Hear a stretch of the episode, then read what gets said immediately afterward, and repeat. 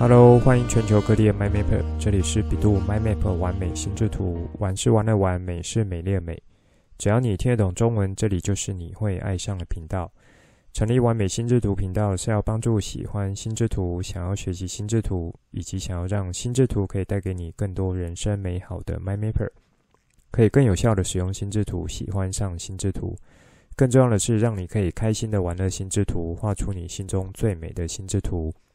这一集来和你们聊六顶思考帽的实战操作。现在就来听传奇聊心智图，一起完美心智图。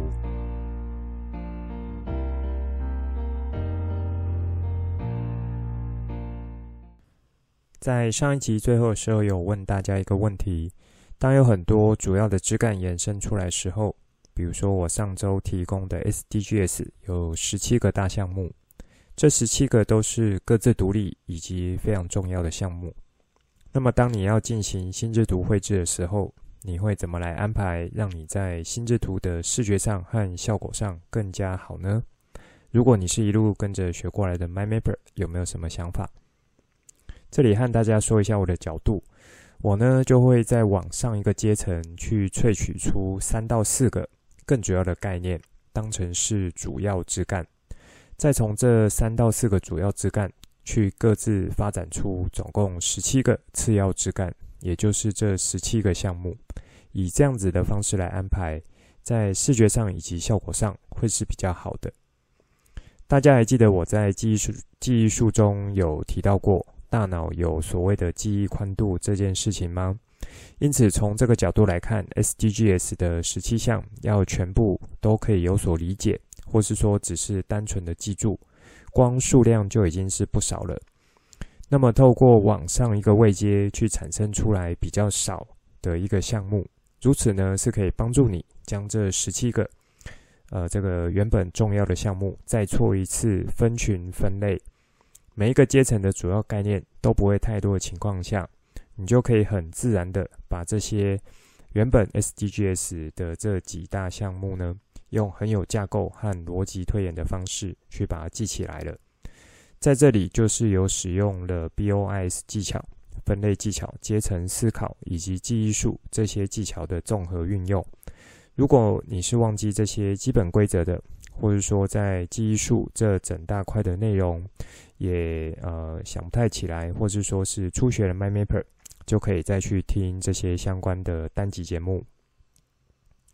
话说回来，在心智图的整理和呈现本来就没有标准答案。以上呢是算我的一个角度，因为是站在手绘心智图以及是用 A4 纸张，那也就是依照当下我女儿所画出来的一个内容，要如何去优化这样子的角度来去提出的。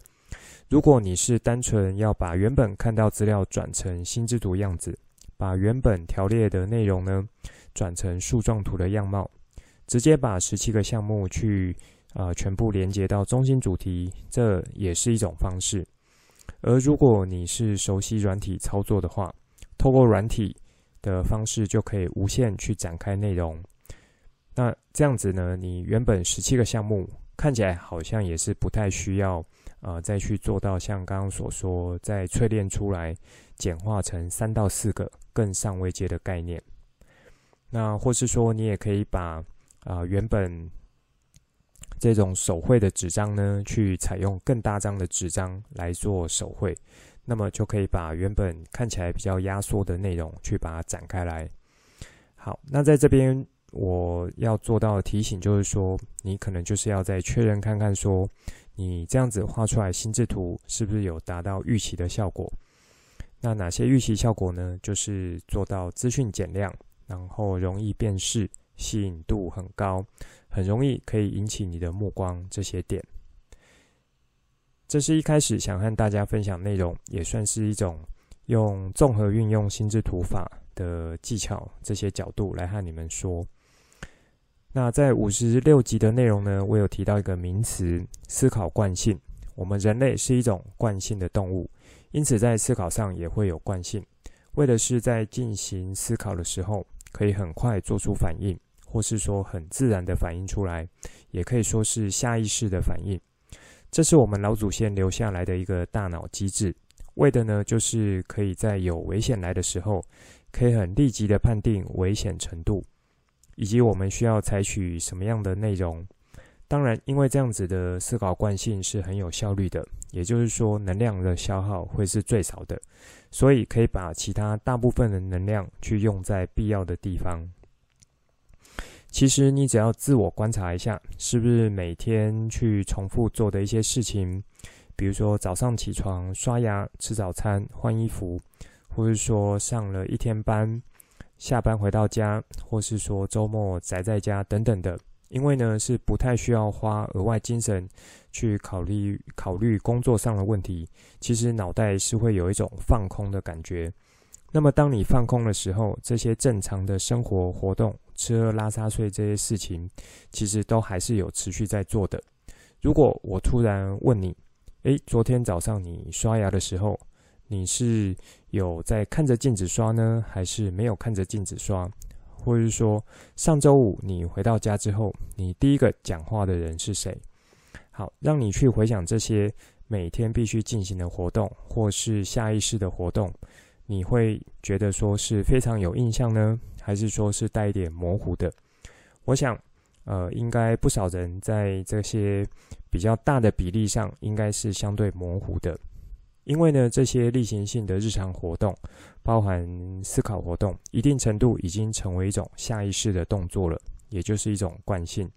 那就包含像动作上的惯性，还有思考上的惯性。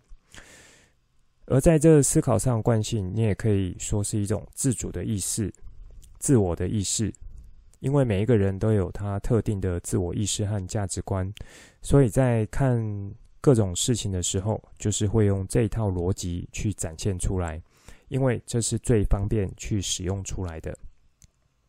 直接把原本的自我意识拿出来，这样子的角度去做思考就可以了。所以这也就是一种惯性上的思考。那在六顶思考帽呢，它在操作上最大的价值，就是要你可以先把自主意识或是自我意识放一边，去透过戴上不同颜色的帽子。去扮演该顶帽子，呃，该顶颜色的帽子，然后还有该顶帽子的思考路径，来去引导你去做到新的角度思考切入。那进一步呢，是可以去产生新的思考方向或是思考结果。你也可以说，在这样的思考过程中，六顶思考帽就是一种带有主动思考、刻意思考的过程。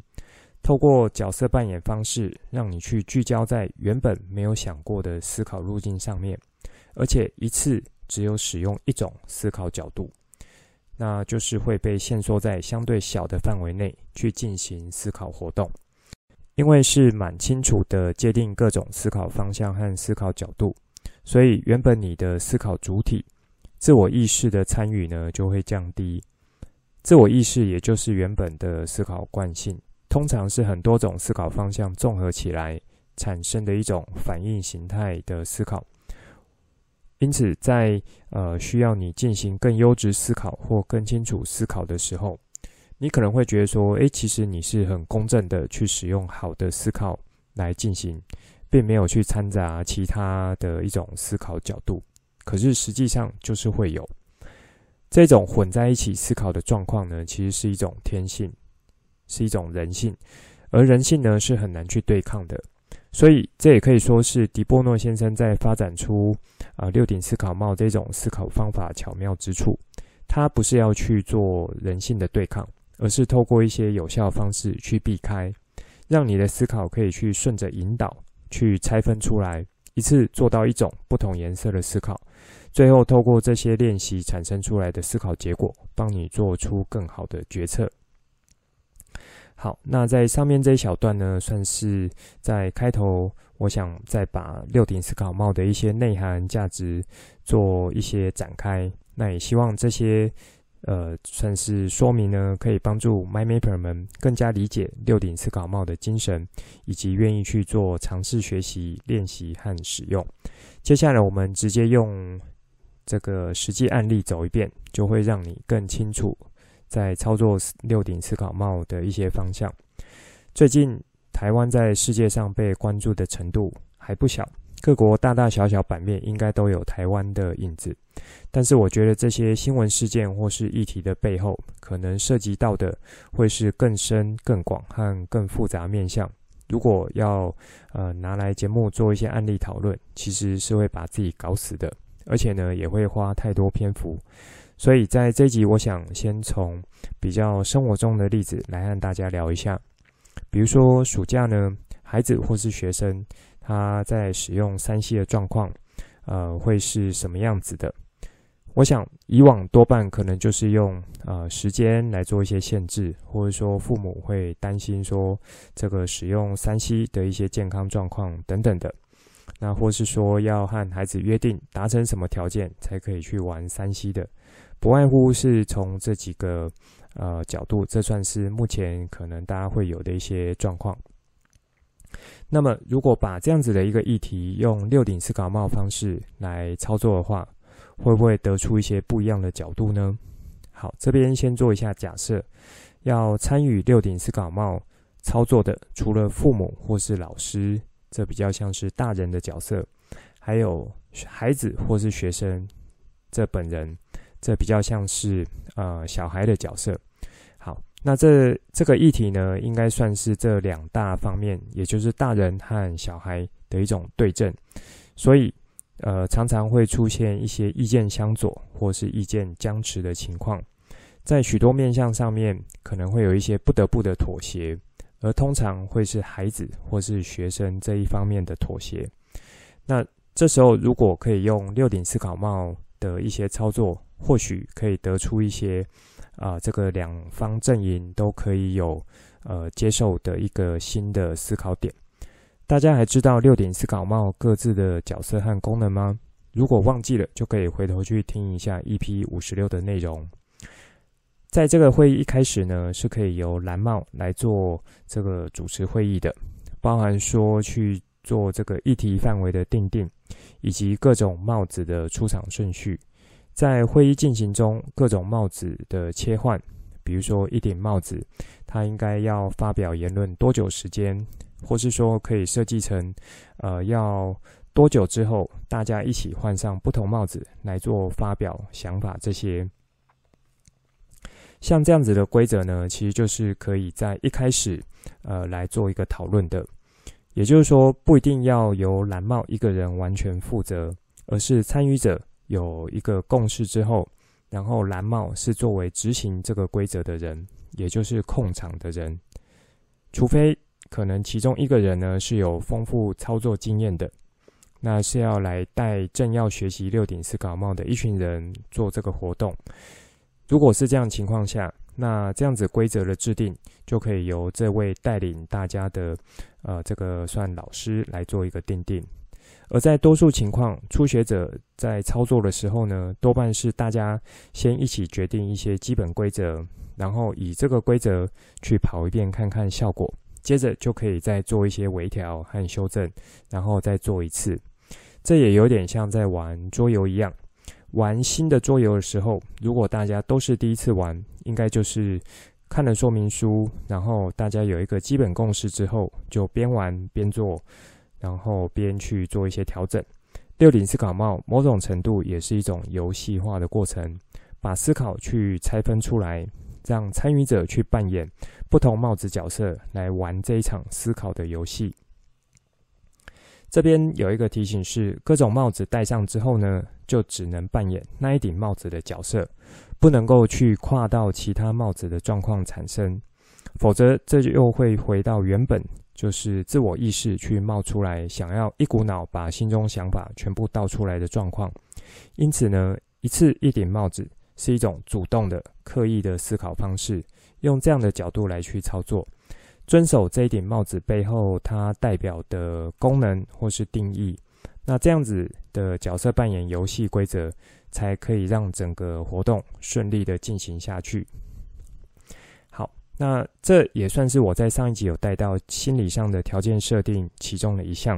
就是说一次只能戴上一顶帽子。而心理上的条件设定会是更重要的。这些条件设定有做到，操作六点思考帽的效果，或是说效益，才是会比较好的。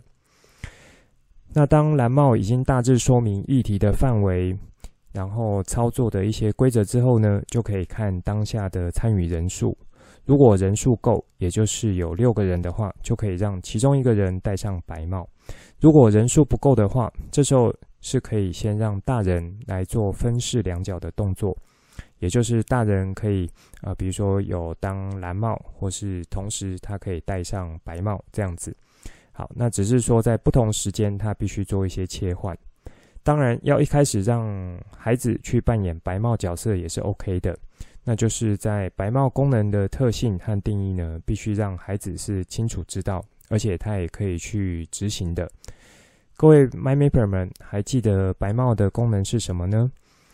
白帽代表就是纯净无瑕，因此呢，就是事实数据的提供，在会议中也可以去身兼记录的角色，因为记录一定程度也是一种资料和数据。关于记录这个角色，在这边做一下小展开。之前我在企业带学员操作的时候，我那时候并没有刻意去要求说白帽一定要去呃肩负执行记录的角色，而是把这样的概念提出之后，让每一个小组去做一下发挥。因为每一个小组它操作方式是不太一样的。那我那时候呢就有看到其中一个小组，它是让蓝帽，也就是会议的主持者。啊，他是让每一个小组成员在戴上帽子、提出思考角度之后，各自去把自己的想法记录起来。那也有一组呢是蓝帽自己记录，因为他觉得要把这个会议掌控做得好呢，他可以透过记录的同时去掌控好整个会议节奏。所以他觉得，当某顶帽子的意见表达差不多的时候，就可以去换上另外一顶帽子来操作。我觉得这些都是可以做的方式，也都很好。就如同我上面所说，六顶思考帽操作活动可以理解成是一场角色扮演的游戏。这也是迪波诺先生想要使用，啊、呃，想要让使用这个方法的人呢，是可以带有一点游戏化的心境来参与的，让过程可以更加的有趣和投入。这一定程度就可以去避免掉过多的自主意识去做干扰。或者说这种主观角度的影响。好，接下来就可以让这个各顶帽子开始发表一些意见。这边也提供一个操作的小技巧，尤其是对初学者而言，是什么样的技巧呢？就是不管参与的人数多少，有没有达到六个人，那么在戴上帽子的方式可以有两种。第一种呢，就是所有人一起戴上同一种帽子，然后去轮流说出这顶帽子的思考角度。另一种呢，是在场的每一个人，他各自去戴上不同的帽子，然后依照蓝帽的指挥去轮流发表意见和想法。对于初学者来说，一次所有人先戴上同一顶帽子，可以当成是更加熟悉这顶帽子的定义功能，会是比较推荐的。在场所有人每个人戴上不同帽子的操作，会是有一定基础或是有经验的人来做这样子的操作，效果比较好。当然，如果说呃已经是一群有操作经验的人，也可以视情况，在一些特定的议题呢，让所有人同时只戴上同一顶帽子。这个目的是要让不同人他去透过同一顶帽子去产生出呃各自的角度想法。因为各自的角度想法可能会有一些细微的差异，即使他都是戴同一顶帽子。好，那这就比较会是像进阶和高阶的操作，必须要有很有经验的蓝帽来做一些引导，以及呢，在场的参与者他也是要有一定程度的经验，这样子搭配起来一起操作，效果就会出来了。那我们拉回到这个讨论的议题，也就是暑假期间。孩子、学生在使用三 C 这个方面，可以怎么样更好的使用？这边呢，我先假设就是用初学者这样的立场来参与，因此就是每个人都先一起戴上同一顶帽子，然后依据讨论的流程来更换帽子。所以当蓝帽讲完相关游戏规则之后，就可以请白帽去陈述一下相关的事实和数据。这里的事实和数据。就可以有来自于大人的角度，以及来自于孩子的角度。比如说，大人可能会提出来，三 C 的使用时间有什么样相关的研究，然后这些研究发现说，使用多久对身心的健康就会产生影响，然后是什么样的影响之类的。那孩童一天的建议使用量是多少？等等的。依据大人的观察呢，小孩如果在使用三 C，呃，超过多久时间之后，他可能就会出现呃什么样的一些状况？像这样子都可以当做是一些数据和事实来提供。接下来换小孩戴上白帽来陈述，也可以说他们在使用手机的状况是什么，以及使用手机的时候，除了打电动之外。比如说有课业上的需求是需要使用 3C 的，或是说班上的资讯要联系的时候，或是说有一些群组通知的时候，这些也都是会需要使用 3C 的。这边要请大家注意的是，白帽提出的都是客观的数据和事实，以及中立的资讯。这边不用涉及太多情绪的角度或是负面的角度，因为这是红帽和黑帽的事情。当这些客观的事实提出来之后，接下来就可以换黄帽上场。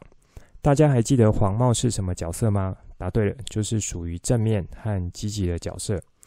我这边的举例呢，先让黄帽出场的用意，是因为这有点像是一场大人和小孩的一个讨论。某种程度在先天上，大人应该会比较倾向去禁止小孩使用三 C，。而小孩呢，就会比较倾向去使用三 C 所以在这个议题的一个前提下，如果太早让代表负面和风险的黑帽出场，或是说代表情绪和直觉的红帽出场，可能就会落入上一集我所说的，这有可能会变成一场批斗大会。因此呢，在这边我就先设定说，让黄帽出场。因为这某一种程度呢，是让孩子尽可能去说出来，他认为使用三 C 的好处有什么，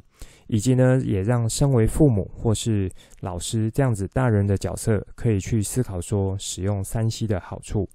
比如说，不外乎是可以和这个世界有连结这样子的一个媒介，或是说透过网络的串联，可以在学习上去获得接轨国际。至少呢，是跟大城市不会差太多的能力，也就是现在很重视和强调的数位竞争力，或者说在疫情严峻的时候，可以去懂得利用三 C 的方式来加以呃，不管是学习，或是说和其他地方做一些讯息沟通，都是现代人必须要具备的技能。那以及还有不少正面积极的思考角度，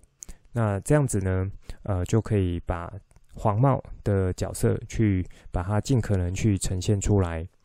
我想这些正面积极的面相，在大人心里面应该也会是认同的。只是说，当发生在自己孩子或者说自己学生身上，就会有一种呃是为了孩子好啊，或是说为了学生好这样子的念头一起掺杂进来。而这样子的念头，在我看起来，其实就是混合着红帽的情绪。还有黑帽的风险意识所产生的念头。好，当黄帽戴完之后，就可以请大家把黄帽脱下，戴上黑帽。因为刚刚大家都有说出了在暑期使用三 C 的好处，这时候就可以再请大家从负面风险意识以及提醒的角度来说出思考点。这边要做一个提醒是，黑帽提出的负面或是风险提醒呢，必须是要去根据事实而来的，因为在黑帽这边扮演最大目的，就是要算是站在风险角度去做在提去做到提醒。因此，如果说是纯粹去想象出来或是自己脑补出来而做的推论，都不可以算在黑帽这里。这些应该比较像是在红帽，也就是情绪和直觉性的思考。在黑帽这里，大人可能就会提出来说：“诶，依据刚刚前面白帽数据，比如说孩童每天应该要使用多久，否则就可能会造成身心健康的影响。那在使用三 C 的时候，网络的诈骗啊、诱骗，或是说钓鱼这些事件，其实是未成年孩子很容易去呃上当的。”或者说可能会受到同才的这个呃花言巧语啦等等的去去上当。所以像这些提醒都是有根据事实和数据而来的。在孩子的角度呢，就可以从他所观察到的，可能是身边的同学。爸妈都没有限制他玩三 C，结果学校成绩可能就没有那么好，或者说上课的注意力就变得不专注等等的。虽然说以成绩好不好，它背后的成因呢，其实是更加复杂的。可是你以孩子的角度来进行观察，就是他可以提出啊、相对完整或是客观的这种数据所判断的黑帽角度的话，其实也就是可以了。好。接下来就请大家换上红帽进行思考，这时候就可以去解开束缚，把原本心中可能有的情绪想法或是直觉性的想法，透过红帽角色去畅所欲言。那么在这时候要请大家特别注意的是，虽然是带着可以用直觉和情绪红帽发言，但是不要去涉及到一些人身攻击的状况。比如，可能大人或是爸爸妈妈会说：“你都听不懂我的话，你这样的孩子呢，真的是非常糟糕之类的。”好，在红帽这边虽然说是可以带着情绪和直觉角度发言，但是呢，这种涉及到比较像人身攻击的话，还是要尽量避免。因此，这边有提供一个小技巧，你可以加上一个句型结构，比如说：“我觉得如何如何，所以就怎么样怎么样之类的。”这样子一个句型结构，来帮助你去降低在讨论过程中的一个紧张情绪。比如说，爸爸妈妈可以说：“诶，我觉得你暑假每一天都一直在使用三 C，时间比平常上学还要长，因此是会担心你的。”或者说：“我看你上学期的成绩有退步了。以前呢，你也都会常和朋友约出去，可是最近也都不太和朋友出去。”一直窝在家里玩三 C，我这样子反而是去会去担心你的状况。像这样子呢，就会是比较缓和的一种情绪性发言。还记得六顶思考帽的操作，最终目的是要去帮助我们厘清原本可能混乱和复杂的想法，那以及呢，去产生出来原本呃没有想到的思考路径。然后帮助我们最终可以做出更好的决策出来。所以在红帽这里，如果大家一开始操作还不是太熟悉的话，就可以加上我刚刚建议的这个句型结构。我觉得如何如何，所以呢，怎么样怎么样，像这样子的一个呃，算是公版的句型结构来去陈述观点，也可以当做是一种缓冲。好。因为最重要的是要去陈述内心的想法，而不是要去做指责别人的动作。反过来，孩子或是学生的身份也是一样。当你戴上红帽的时候，不要觉得就可以做直觉性的发言，然后就一股脑的去批评大人说，都是你限制我，都是你爱管爱管我，所以让我怎么样之类的。这时候一样去加上一点缓冲的句型结构，可以让说出来的观点。比较可以被接受和做后续的讨论。最后呢，就是请大家戴上绿帽，就是代表创新思考的帽子。因为有前面几顶帽子的轮番上阵，让原本各自藏在心里面，或是说隐藏在原本话语中的一些想法，可以透过戴上不同帽子，有比较清楚的呈现。这时候就可以依照这些角度，在绿帽出场的时候，去产生出来一些新的想法。比如说，孩子是喜欢打电动，每天呢都要花好几个小时在这上面，因此就可以和孩子做一些约定，不一定只有禁止的约定，还可以有鼓励的约定。比如说，诶，如果你在打电动这方面可以达到什么样的成就，我们就来去做个庆祝，或者说，如果你有这样子的潜力和才能，或许之后可以考虑往电竞选手做发展。或是鼓励孩子去从打电动中思考一些，呃，在对应社会现实面，或是人与人之间互动的一些技巧等等的。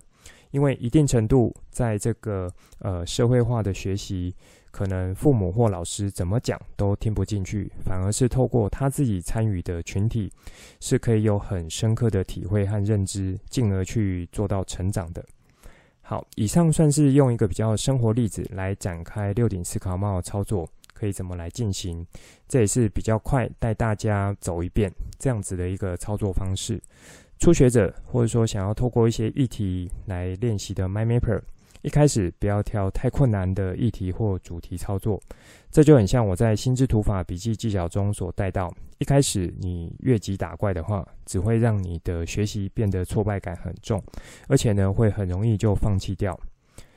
那这就算是这一集要和大家聊的内容。下一集开始会和大家展开比较多关于在不同情境场合可以怎么来操作不同帽子。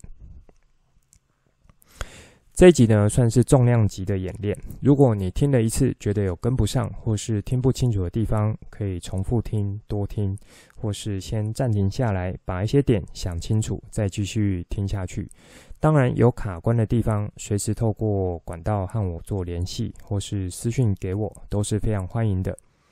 最后就是本周贴文。本周呢，我以图文创作方式让大家知道，在手绘心智图方面，主要枝干的画法。是要由粗到细的这样子的一种呃操作，那这一点呢是很多初学者会忽略的地方，觉得说只要有拉一条线从中心主题连出来就可以了。还记得我有在好几集节目中有带到，心智图一定程度算是反映出来我们大脑的思考活动，以及在之后呢是还要再去做一些查看的，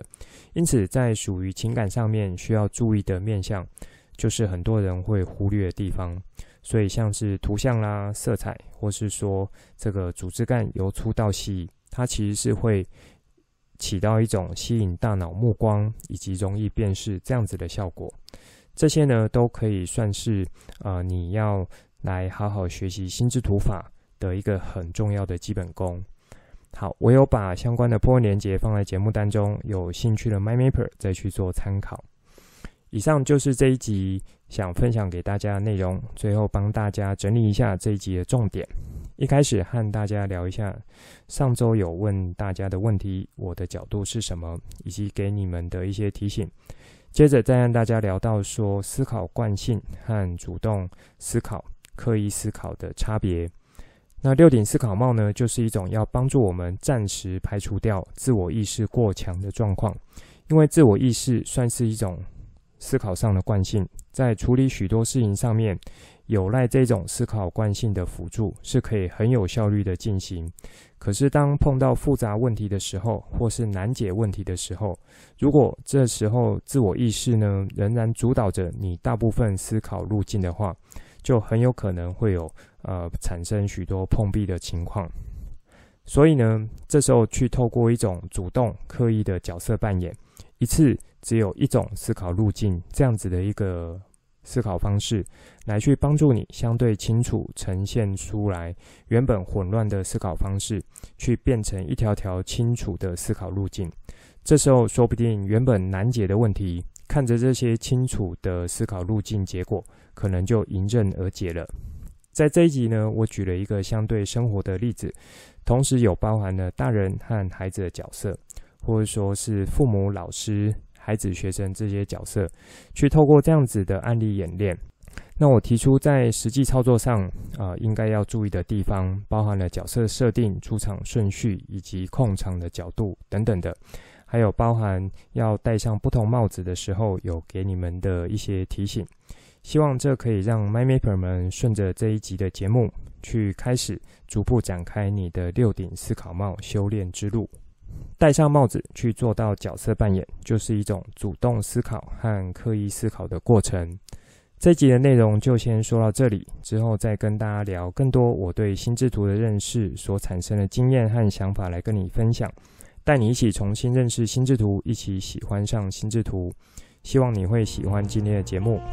本节目是由百度 MindMap 完美心智图直播，我是传奇，也可以叫我 Coach。